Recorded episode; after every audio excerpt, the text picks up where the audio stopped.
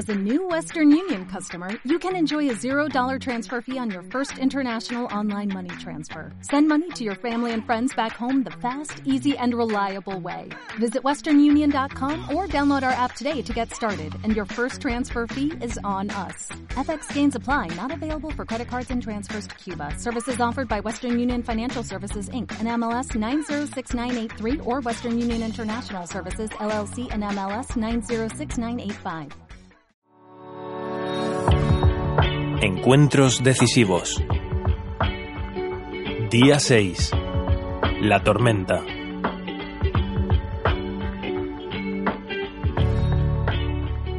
El crepúsculo tiñe de inquietantes matices el cielo de la tarde.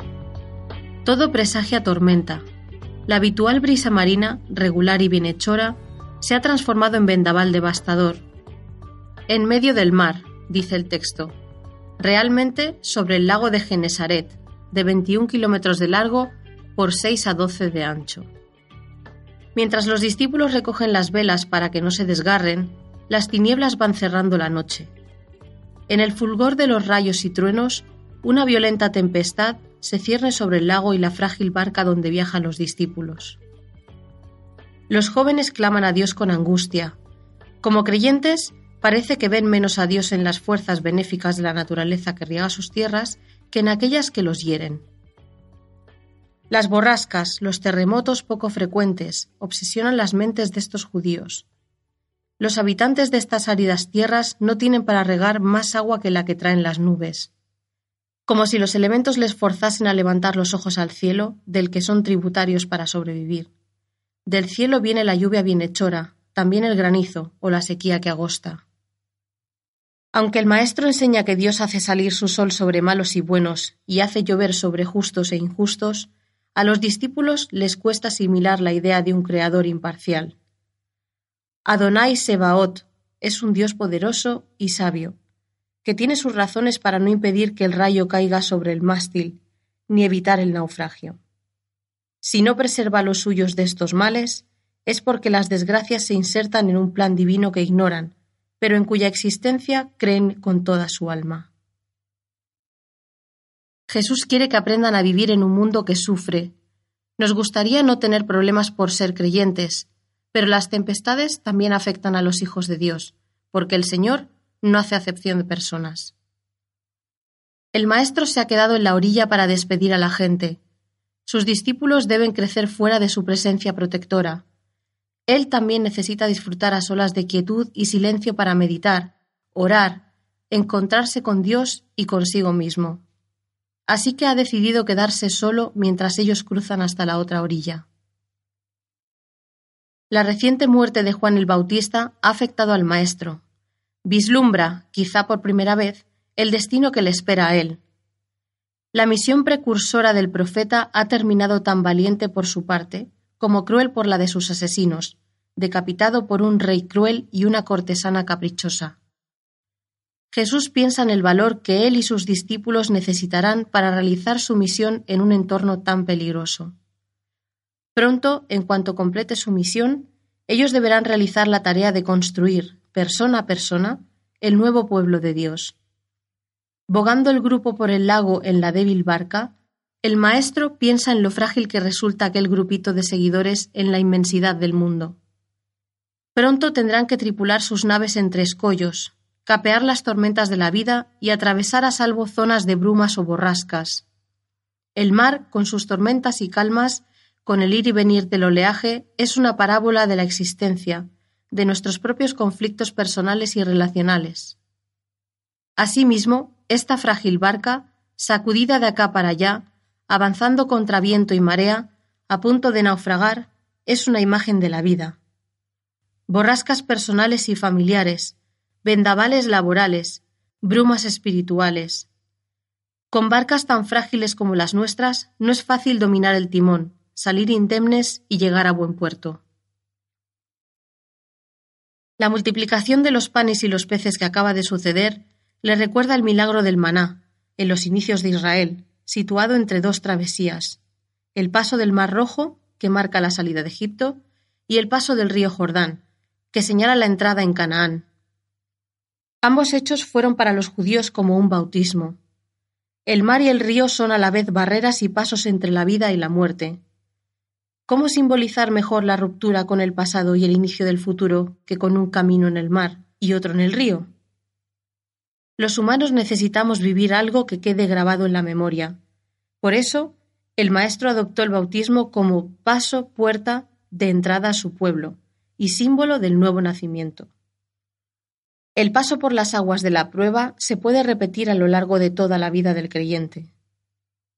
La tormenta que se abate sobre la barca inquieta al maestro. La travesía podría durar unas tres horas con buen tiempo. Esta vez los discípulos son arrastrados sin tregua hacia el centro del lago. Y es ya la cuarta vigilia. Como avezados pescadores han hecho todo lo que sabían y podían para capear el temporal, pero están agotados y al borde de la desesperación se sienten abandonados, solos, perdidos, clamando a un Dios que parece ausente. Jesús no les pierde de vista. La oración no lo aísla de la realidad. Desde la orilla, el maestro sigue la tragedia de sus amigos, que luchan en medio de tinieblas. Como un padre vela por su familia si está en peligro, así Jesús vela por los suyos. Su deseo de ayudarles es tan fuerte que en la terrible cuarta vigilia cuando la oscuridad es mayor, ocurre algo prodigioso. Con la ayuda de Dios, el cuerpo de Jesús se libera de las leyes de la gravedad, se eleva y se desplaza sobre las turbulentas olas al encuentro de la barca. Cuando los discípulos creen sucumbir, la luz de los relámpagos les permite ver una figura misteriosa que avanza hacia ellos sobre las olas. No reconocen a Jesús y creen que es un fantasma. El terror les hiela la sangre. Sueltan los remos y el barco queda a merced de los elementos. Hay pocas emociones más fuertes que el miedo. Cuando el pánico nos domina, quedamos paralizados. El temor a lo sobrenatural nos sobrecoge y los ojos de los discípulos están fijos en el que se acerca. El pánico les arranca un grito de terror, pero Jesús, con voz potente, les dice Soy yo, no tengáis miedo. Los discípulos no pueden creer lo que ven y oyen. El maestro, al que tenían por ausente, está allí mismo. Pedro, exultante, le suplica Señor, si eres tú, di que yo pueda ir hacia ti sobre el agua. Jesús le dice Ven. Pedro, con paso vacilante, mirando al maestro, camina sobre el agua. Poco a poco, llevado por la emoción y un sentimiento de vanidad, se gira hacia sus asombrados compañeros, las olas se interponen entre Pedro y el maestro, y en un instante pierde de vista a Jesús, empieza a hundirse y grita desesperado Señor, sálvame. Es una corta oración, pero sincera, que brota del corazón. El amor divino responde en el acto. El maestro tiende la mano al náufrago y lo saca a flote mientras le dice Hombre de poca fe, ¿por qué has dudado?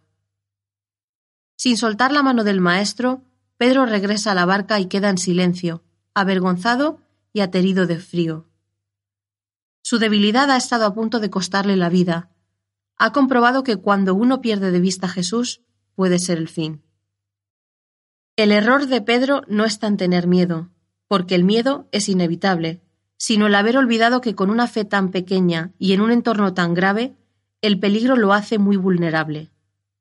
Su error fue perder de vista a Jesús, mirar en otra dirección en un momento en el que su supervivencia dependía de su comunión con el Maestro.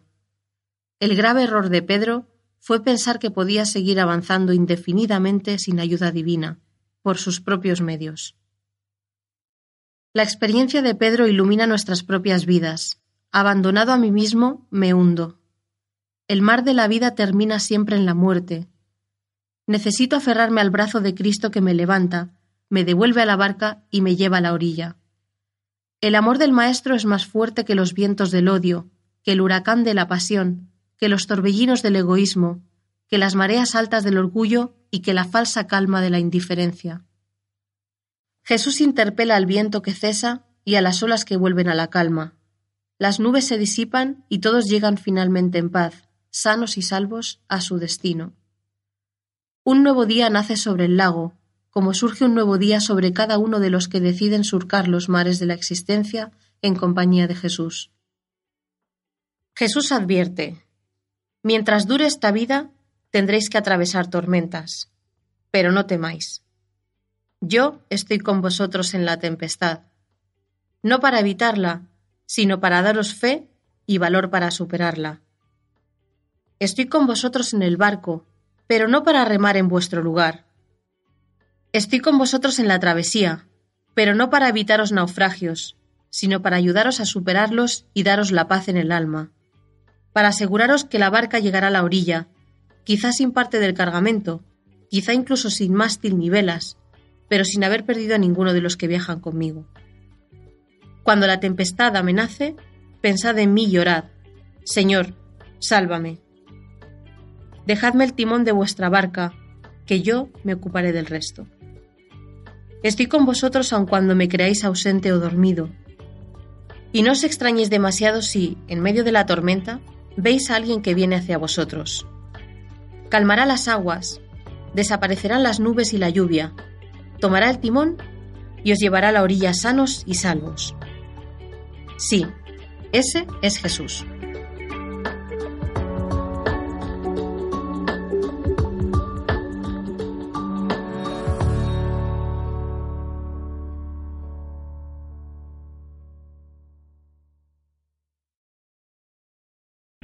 O'Reilly Auto Parts puede ayudarte a encontrar un taller mecánico cerca de ti. Para más información, llama a tu tienda O'Reilly Auto Parts o visita oreillyauto.com. O'Reilly